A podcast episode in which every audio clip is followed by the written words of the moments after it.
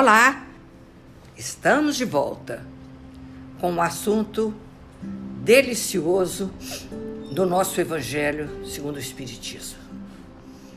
O Emmanuel nos diz que o Evangelho é um consolador que nos fornece meios de contemplar o mundo e a vida através de prisma diferente. Porque ele nos descortina ele traz uma verdade que antes não era dita a ninguém, porque tudo era milagre, Jesus fazia milagre, tudo era milagre. E tem uma fala que deve ser de Emmanuel também, que diz assim: à medida que se dilata o conhecimento do universo e do ser, a noção do sobrenatural recua e se apaga. Essa é a função da doutrina espírita nossa. Nos encher de conhecimentos para que a noção do sobrenatural, do milagre, desaparece das nossas vidas. Porque Jesus falou: vocês vão fazer o que eu faço e muito mais. Pois bem, então o Evangelho sendo nos oferece meios de contemplar um, um mundo diferente, porque ele nos descortina, ele nos desintoxica das ideias da morte, de que Deus nos castiga, nos pune, nos pune. Mas preciso, para que isso aconteça, que a gente abre mão dos conceitos antigos. Se você continuar arraigado aos conceitos antigos, você não vai crescer, você não vai entender o que a doutrina propõe. Para que a gente cresça espiritualmente, é preciso de mudar os padrões vibratórios. Entender sobre a imortalidade, que esse que é o fantástico, a pluralidade das existências através da reencarnação, que somos a somatória de tudo que já vivemos. Por isso que a gente diz, não existe passado. É tudo presente e nem futuro. O futuro vai acontecer, mas o passado está no presente, porque ele é uma somatória de tudo que a gente já viveu. Está tudo dentro de nós. Que nós já vivemos. Nossas afeições emotivas sãs são eternas, boas ou más. Então, o papel da doutrina é nos falar grandemente sobre a eternidade. Não existe morte a pluralidade das vidas, onde que a gente vem, através da reencarnação, corrigir nossos próprios erros e não que Deus castiga, pelo amor de Deus. O Evangelho é o coração da doutrina espírita que mexe com nossas emoções, alarga nossos horizontes. Mas para isso, ele precisa ser conhecido, meditado, sentido e vivido. Essa fala tem lá dentro do Evangelho, ao longo do Evangelho, a gente vê isso aí. Então a gente precisa de esquecer conceitos antigos e entender Jesus descrucificado, ressurreto e vivo. Acho que eu falei isso na vida passada. Ah, isso quem falou isso foi Bezerra de Menezes. Por muito tempo Jesus era Deus, e de repente a doutrina vem nos ensinar que ele é nosso irmão. Já imaginou? Irmão de Jesus, nosso irmão mais velho. Onde que a gente pode pôr a cabeça no ombro dele? E ele não nos julga com nada que a gente faz, porque ele sabe que o anjo, para virar anjo, ele, precisa, ele é forjado na luta e que é a nossa destinação. Nós o destino nosso é nos tornar anjo. Quer queiramos, quer não queiramos. Mas ele é forjado na luta. Ele não foi feito de. de, de, de...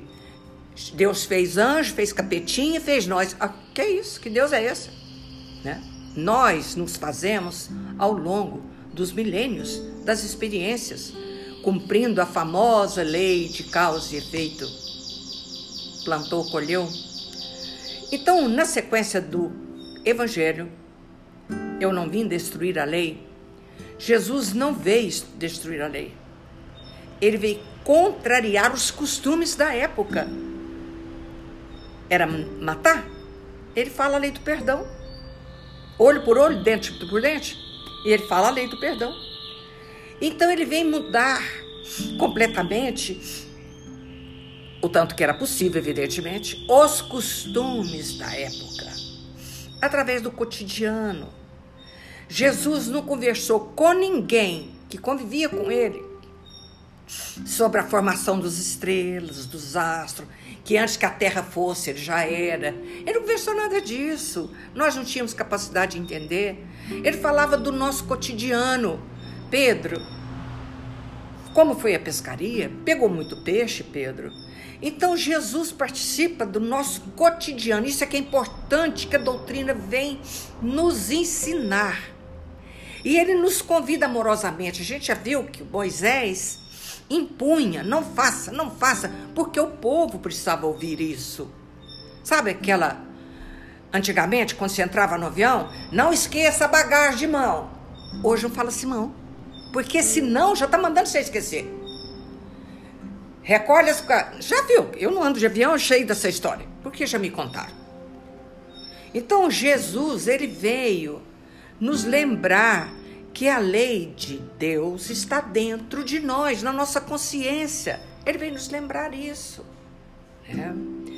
Então, aqui na sequência do primeiro capítulo, antes que meu filho infarta, nós vamos andar devagar, não tem importância não. Até onde um dia a gente dá conta. Então nós falamos de Moisés e agora é o Cristo. Esse, esse sol sabe? Esse sol que de repente se vira uma estrela. O sol, que é o Cristo, ele vira uma estrela que é vista pelos camponeses, pastores, agricultores. É o Jesus que não escreveu uma palavra no papel, não. Ele escreveu diretamente no coração das criaturas. Não esquece jamais, porque o coração não tem porta de saída. Então Jesus veio aqui escrever os seus santos ensinamentos, dando exemplo de amor e de caridade o tempo todo, mas diretamente ligado aos nossos corações. E para que Jesus viesse, foi necessário uma luta terrível com a sombra. A espiritualidade superior organizou o planeta para que Jesus pudesse vir. Porque uma força contrária não queria a presença dele aqui no planeta, porque sabia que ia mudar a história da humanidade. Antes do Cristo, depois do Cristo. Não é assim que a história conta agora? Porque essa, essas trevas, essa, essa, essa força contrária, não queria que ele viesse para o mundo, porque ele ia mudar o destino da humanidade. Eu tenho para comigo que ele nasceu na manjedoura Sabe por quê? Isso é meu, mãe meu. Porque ele poderia nascer nos palácios, quantos milhares de palácios oferecia para ele, se ele pudesse. Ah, Jesus, o Messias vai chegar. Aonde será que ele vai hospedar? Qual casa que ele vai hospedar? Ia ter milhões. Mas aí as trevas também ia saber, né? Então, ele vai vai nascer numa manjedoura, bem escondidinho lá. No meu coração, é, foi o único jeito que houve de tapear as trevas. Isso é meu, hein, gente, pelo amor de Deus. Mas, é, mas tem um sentido. A manjedoura, Jesus veio desde o início, desde a manjedoura, para ensinar a humildade, a escassez de recurso. Não tinha recurso. A gente nem sabe quem é que chutou Maria a trazer Jesus, né? Então, ele simboliza a manjedoura resistência, perseverança, força interior, confiança, não desistir, ir até o fim. Porque é assim. Manjedora não é, é símbolo de humildade. A gente não só sabe dizer isso. Mas além de humildade, era uma escassez total. Não tinha recurso nenhum quando Jesus aqui veio. Né? E diante dessa escassez, não, não tem jeito de nascer, não. Como é que eu vou nascer nesse lugar aqui? Nos conta Humberto de Campos que aonde José ia, ia com a Maria para buscar um lugar para ela pernoitar, que ela era cobiçada pelos homens. Está no livrinho. Aí agora, e agora? É do, Humberto Campos conta isso. Porque José era um homem velho e ela linda, menina. Eles queriam a Maria. Então, poderia Maria não ter dado conta de dar à luz de tanto que era o tormento das trevas em cima deles. Porque a escassez era total, recurso nenhum. Então tudo isso seria uma desculpa para ele não nascer. Nós, quando temos dificuldades, a gente arranja um monte de desculpa.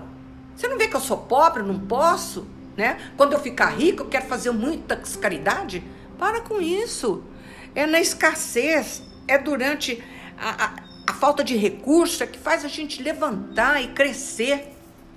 Isso que a manjedora nos traz de, de lindo, de símbolo, né?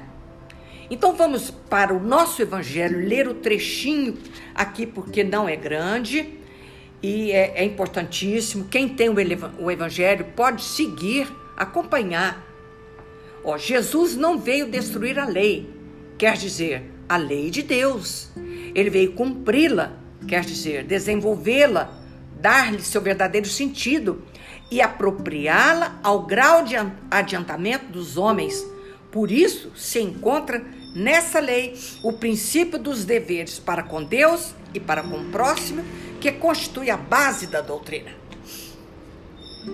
Quanto à lei de Moisés, propriamente dita, ao contrário, ele as modificou profundamente, seja no fundo, seja na forma. Não era olho por olho, dente por dente? E ele combateu isso aí. Não podia conversar com mulher na rua, e ele conversava. Não podia conversar com gente de má vida, e ele conversava. Né? Combateu constantemente, olha que espetáculo isso aqui. Ele combateu constantemente o abuso das práticas exteriores, as falsas interpretações e não poderia fazê-la sofrer uma, uma reforma mais radical do que as reduzindo a estas palavras. Jesus fez um resumo do ensinamento dele e de tudo que já havia dito. Lembra? Amar a Deus acima de todas as coisas e ao próximo como a si mesmo. Dizendo isso, aí está toda a lei e todos os profetas. Ele resumiu o Velho Testamento, ele resumiu todos os profetas, ele resumiu toda a lei nessa frase soberana: ama a Deus acima de, de todas as coisas e ao próximo como a si mesmo. Por essas palavras, o céu e a terra não passarão antes que tudo seja cumprido até o último J. E nós estamos neste planeta hoje fazendo é, que essa lei se cumpra. Jesus quer dizer que seria preciso que a lei de Deus recebesse seu cumprimento, quer dizer, fosse praticada sobre toda a terra. E Emmanuel nos fala, em vários e vários livros, dizendo que enquanto houver uma lágrima, um choro, lá no Polo Sul ou no Polo Norte, toda a terra sofre com isso. Por isso que eu vou repetir: a lei de Deus receber seu cumprimento quer dizer fosse praticada sobre toda a terra, em toda a sua pureza, com todos os seus desenvolvimentos e todas as suas consequências. Porque de que serviria ter estabelecido essa lei se ela devesse permanecer privilégio de alguns homens ou mesmo de um único povo? Olha, meu Deus, todos os homens, sendo filhos de Deus, são, sem distinção, o objeto da mesma solicitude. Que coisa maravilhosa isso aqui. Presta atenção. Vou lembrar Emmanuel de novo. Enquanto houver uma lágrima, para o sul ou para o norte, todo o planeta sofre. Porque nós precisamos de praticar a lei de Deus. E a lei de Deus é qual? E onde ela está? O que, que a gente já cansou de estudar isso? Vou falar de novo. Na nossa consciência. Não precisa procurar em livro nenhum Evangelho, ao Corão, seja onde for?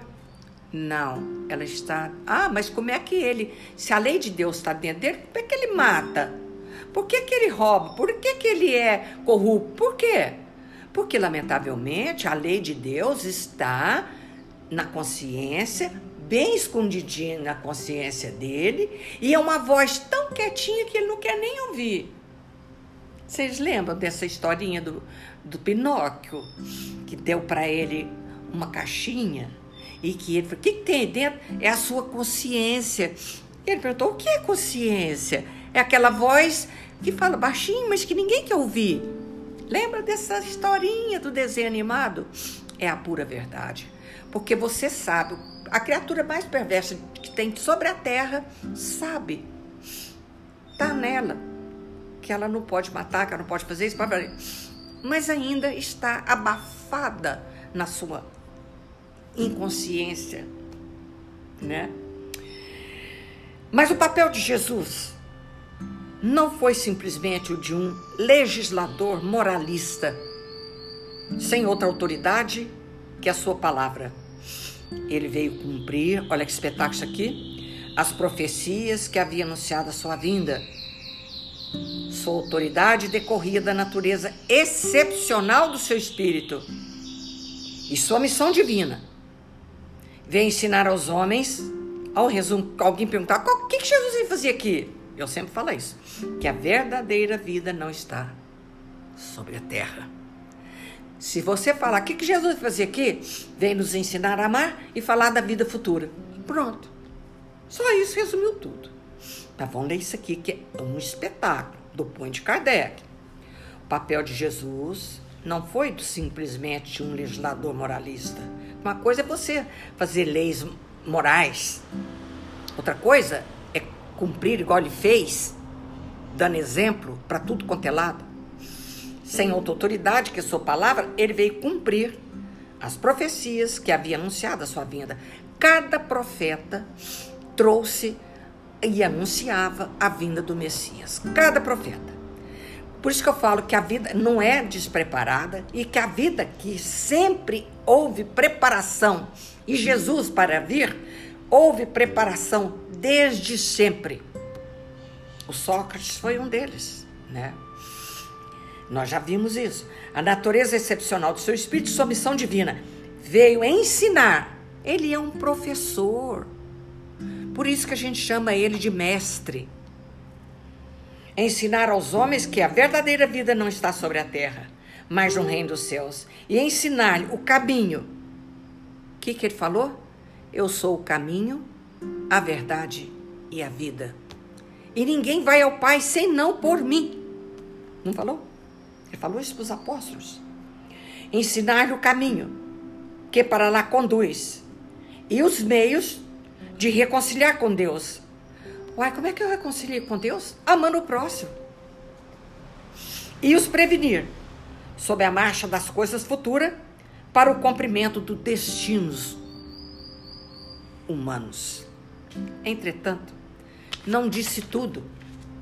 Sobre muitos pontos, se limitou a depositar o germe de verdades que ele próprio declara não poderem ser ainda compreendidas falou de tudo, mas em termos mais ou menos explícitos, para compreender o sentido oculto de certas palavras, seria preciso que novas ideias, novos conhecimentos viessem dar-lhe a chave.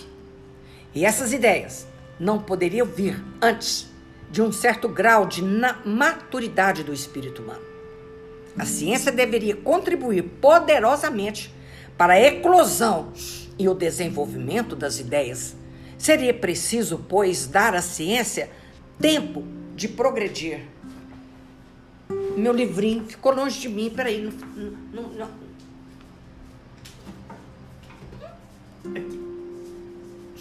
Esse livrinho, Emmanuel fala de Jesus de uma maneira tão linda, tão linda, tão linda. Antologia Mediúnica do Natal é um livrinho antigo que tem mensagens belíssimas do Natal belíssima. Então, nós vamos, é, é pequenininha, porque isso aqui até deixei como se fosse uma, uma prece no final, mas vale a pena, porque é coisa mais deslumbrante do mundo. É tudo que a gente lê de Emmanuel. E quando ele fala de Jesus, então, meu Deus do céu.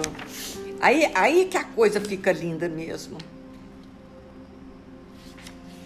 Você vê que lindinha essa historinha que Emmanuel fala sobre o Natal. Cadê? Aqui. É lindo. Nós vamos ler uns trechos, porque eu não vou falar do Espiritismo agora, porque hoje, hoje é. Vocês estão ouvindo num domingo. O próximo já passou o Natal. Por isso que eu estou falando e quero falar do Natal, um pouquinho, dessa manjedoura que Jesus veio ensinar para a gente, né? Então, para a ciência deveria contribuir poderosamente para a eclosão e o desenvolvimento das ideias. Seria preciso, pois, dar à ciência tempo de progredir. O homem precisava de progredir para poder chegar à doutrina espírita. Não era possível naquela época. Por isso que muita coisa que Jesus falou ficou perdido perdido, entre aspas, ficou para depois, quando a gente amadurecesse, quando a gente melhorasse, evoluísse. E a ciência tinha que contribuir para isso. Então, olha aqui. Olha aqui, tem duas coisinhas de Emmanuel que eu quero falar lindamente. Eu já li essa história várias vezes, essa, essa cena.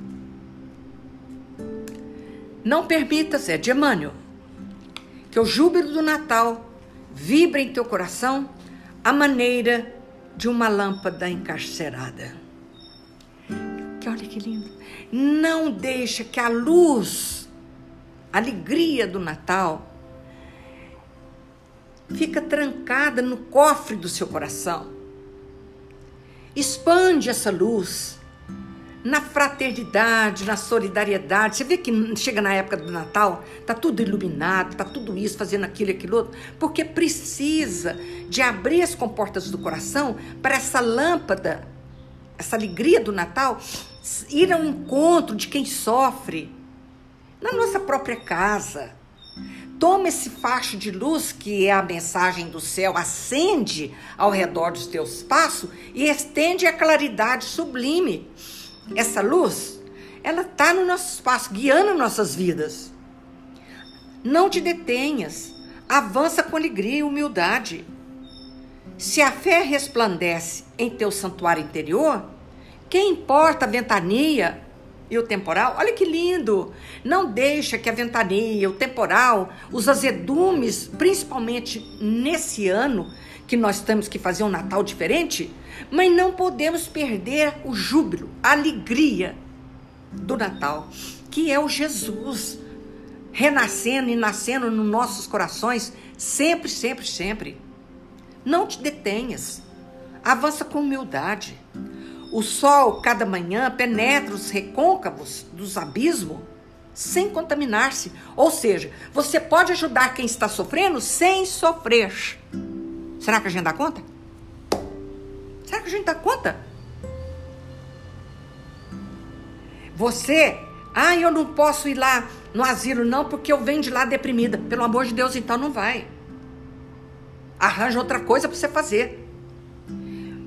Porque nós não podemos nos contaminar ou nos contagiar com a tristeza do outro. Eu, é o contrário, eu tenho que levar alegria ao outro. Hoje de manhã eu fui rezar com um velhinho de 90 tantos anos, achando que eu ia chegar lá e ele acender a vela para ele morrer? Hã, tava sentado tomando sol. Pensa uma coisa dessa. Eu saí de lá, a alegria dele, porque me reconheceu, estendeu a mão. Falei, adivinha o que eu vim fazer aqui? Sabe que respondeu? Consolação. 95 anos. Mas eu que saí de lá consolada. Porque é sempre assim.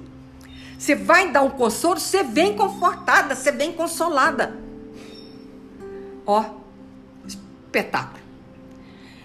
Segue invencível em tua esperança e sereno em tua coragem, sob a inspiração da fraternidade e da paz.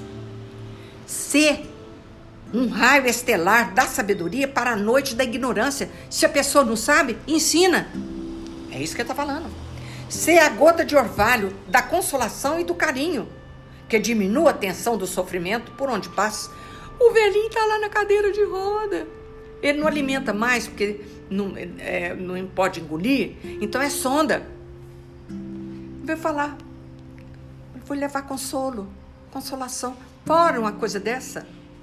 E a notícia de ontem é que ele estava morrendo. Meu Deus do céu. Ser o fio imperceptível da compreensão e do auxílio que dissipa o nevoeiro da discórdia. Ser a frase simples e boa que ajude e reconforte, onde o fogo do mal esteja crestando as flores do bem. É isso que Jesus veio fazer. Onde que ele entrava, ele era essa, esse, essa, esse conforto para as almas, para os sofredores.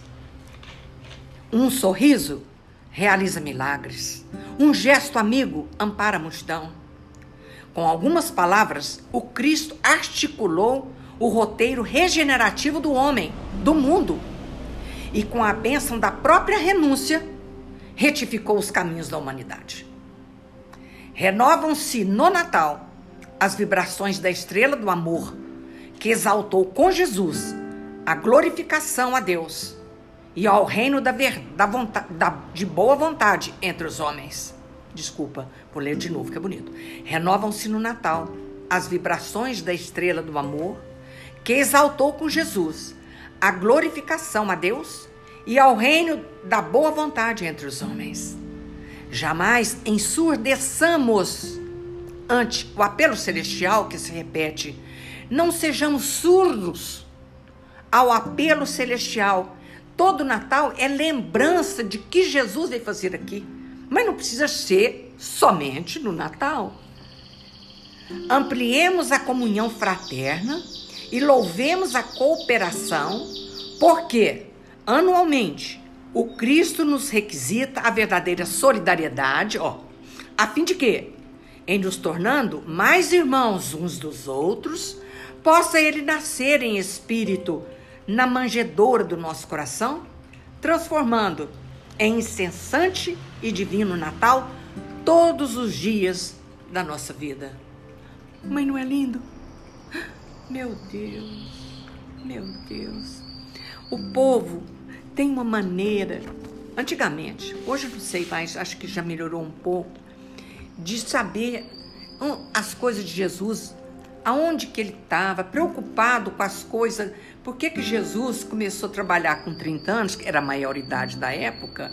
Mas até então, o que, que ele ficou fazendo? Onde é que ele estava? Cada um fala uma maior besteira, que ele voltou para as estrelas, que ele foi lá no Zeceno estudar. Cada um fala mais besteira do que o outro. Ingenuidade e falta de conhecimento.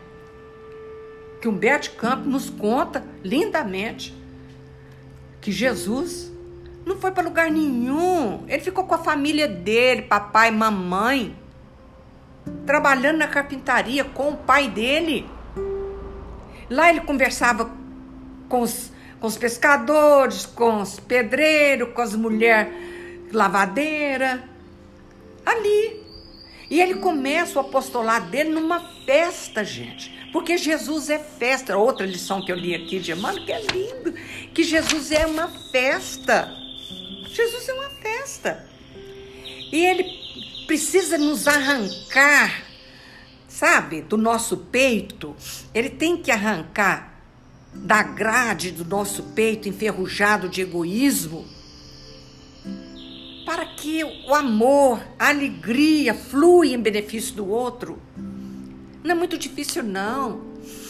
Estender a mão e rezar sobre uma pessoa é um benefício que, nossa, meu Deus do céu, que é a coisa mais linda do mundo. Olha aqui, ele precisa. Deixa eu ler. É por isso que ajoelhamos em espírito, recordando-te o berço pobre, ofertamos-te o coração. Arranca o Senhor da grade do nosso peito enferrujado do, de egoísmo e faz chorar de alegria nos, no deslumbramento da tua luz. É deslumbrante demais. Então, Natal é isso. E toda vida a gente aprende que Natal é todo dia. Mas a gente esquece. Mas a alegria do Natal, a solidariedade do Natal, isso aí é indiscutivelmente contagiante. A gente, né, quer fazer cesta, quer falar, quer... e é importante demais. Mas durante o ano todo, como diz o finalmente da lição ali, né, para encerrar como se fosse uma prece, Eu vou ler isso aqui também, que é de Emmanuel. Estava preparada, era para isso, cai do Evangelho, cai do Natal no, no final da semana, né? Com o nascimento de Jesus, há como que uma comunhão direta do céu com a terra. Para o espetáculo. Sabe por quê? Ele nos ensinou a chamar Deus de Pai e Ele de irmão. Então a comunhão é direta do céu com a terra. Estranha, estranhas e admiráveis revelações perfumam as almas e o enviado oferece aos seres humanos toda a grandeza do seu amor, da sua sabedoria e da sua misericórdia. Aos corações abre-se nova torrente de esperança e a humanidade, na manjedoura, no tabor, no calvário, sente as manifestações da vida celeste sublime em sua gloriosa espiritualidade. Com o tesouro dos seus exemplos e das suas palavras, deixa o Mestre entre os homens a sua boa nova. A boa nova é o Evangelho. Olha que lindo.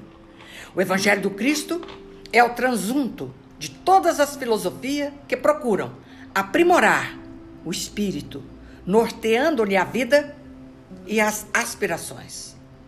Jesus foi a manifestação do amor de Deus e a personificação de sua bondade infinita. A manifestação de Deus é Jesus. E a personificação da bondade é Jesus. Mestre amado Jesus, estou bem emocionada.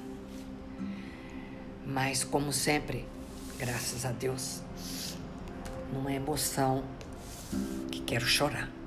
É uma emoção de muita alegria, principalmente sabendo que esse esse meio de comunicação chega na casa de vocês. Lembre do aniversariante. Não sintam vergonha de fazer uma prece no dia da reunião. Ah, mas o povo tá bebendo, tá, tá com som alto. Deixa eles beberem os vinhos, a cerveja dele, depois tá assim, não. Abaixa só o som. E convida uma prece curta. Curta falando do grande amor de Jesus por toda a sua humanidade. Tudo isso que nós estamos passando atualmente no planeta é para nós voltarmos nossos olhos a Deus, principalmente. O mundo, tem certeza, nunca rezou como reza agora. Por quê? É uma comunicação direta do céu com a terra, da terra para o céu.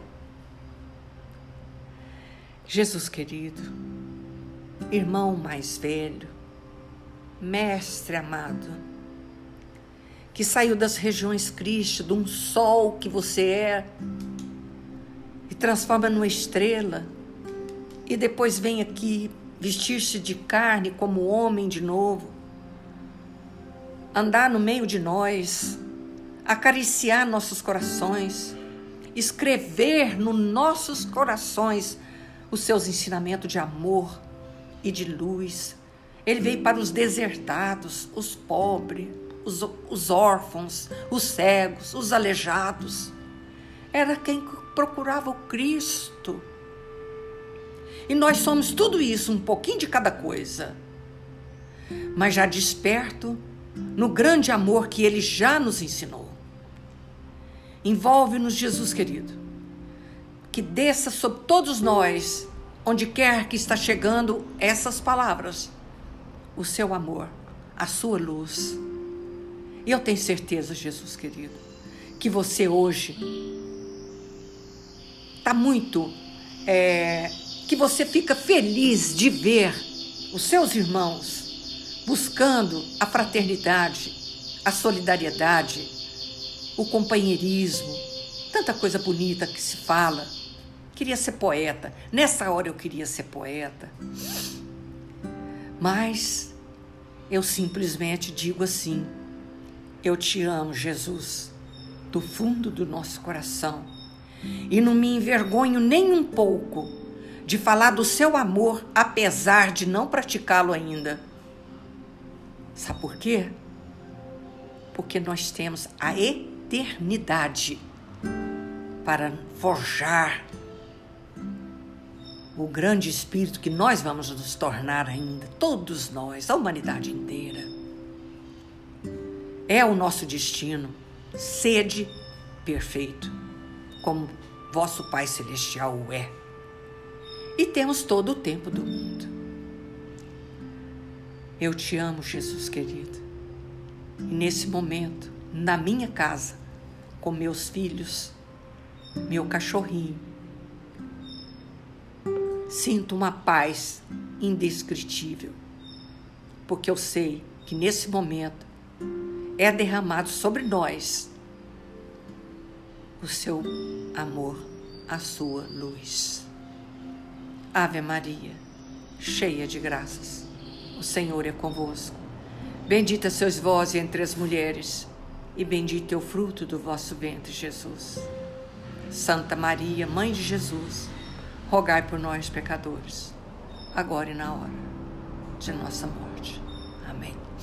Obrigada, Jesus. Obrigada, amigos do espaço, que estão aqui conosco agora e eternamente. Assim seja.